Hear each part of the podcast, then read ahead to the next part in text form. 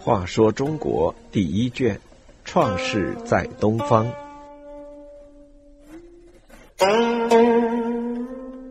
三十，西河治立法。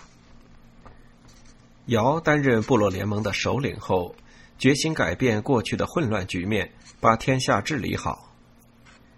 他所遇到的第一个问题就是立法含糊不清，人民不知道什么时候是夏至，白天最长。什么时候是冬至，白天最短？什么时候是春分和秋分，白天和黑夜时间一样？什么时候是一年的开始？什么时候应该至闰月？甚至不知道一年四季有多少天。大家糊里糊涂的过日子，农业生产受到损害，各方工作拖拉无序。尧看到这种情况。便命令西氏、何氏观察天象的变化、日月星辰的运行位置，制定一年四季的历法，以教导人民按时令节气从事农业生产和各项工作。西氏、何氏是颛顼时代执行绝地通天命令的仲离的后代，仲后代中的一支成了西氏。离后代中的一支成了和氏，他们世代掌天地之官，负责祭祀天地之神、观测天地变化的工作。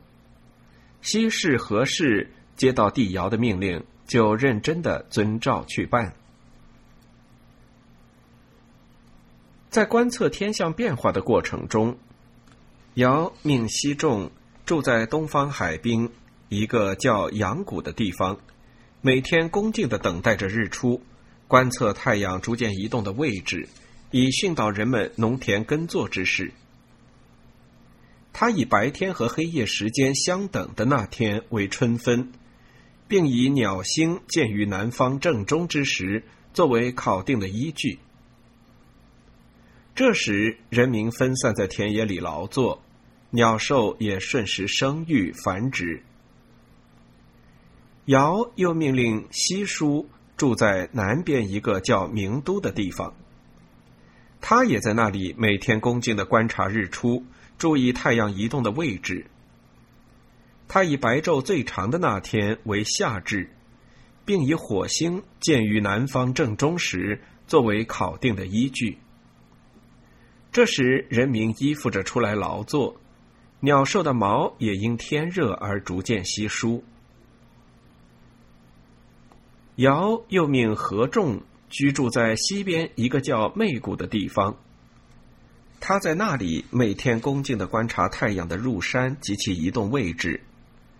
他以由热转冷、白昼和黑夜相等的那天作为秋分，并以虚星见于南方正中之时作为考定的依据。那时人民在田野里奔忙，鸟兽的毛逐渐更生。尧又命何叔居住在北方一个叫幽都的地方，观察太阳由北向南运行的情况。他把白昼最短的那天定为冬至，并以卯星见于南方正中之时作为考定的依据。这时，人民都进入室内取暖，鸟兽为了御寒，也都长出了细软的长毛。经过西氏、何氏这几个兄弟的紧张细致的工作，一部尧时的历法终于制定出来。他们确定一年为三百六十六天，以月亮圆缺的一个周期作为一月。一年十二个月，如不足上述天数，则每隔一二年至闰月一次。他们还测定各种节气的日子，以指导农业生产。虽然这部历法是极粗浅的，测定一年的时间也不准确，但毕竟是有了历法的规定。这部历法制定后，人民都明确了四季的时间，生产和工作有了遵循的法度，天下阴阳调和，风雨节制，万物有序。百官都按照历法来办事，各方呈现出欣欣向荣的景象。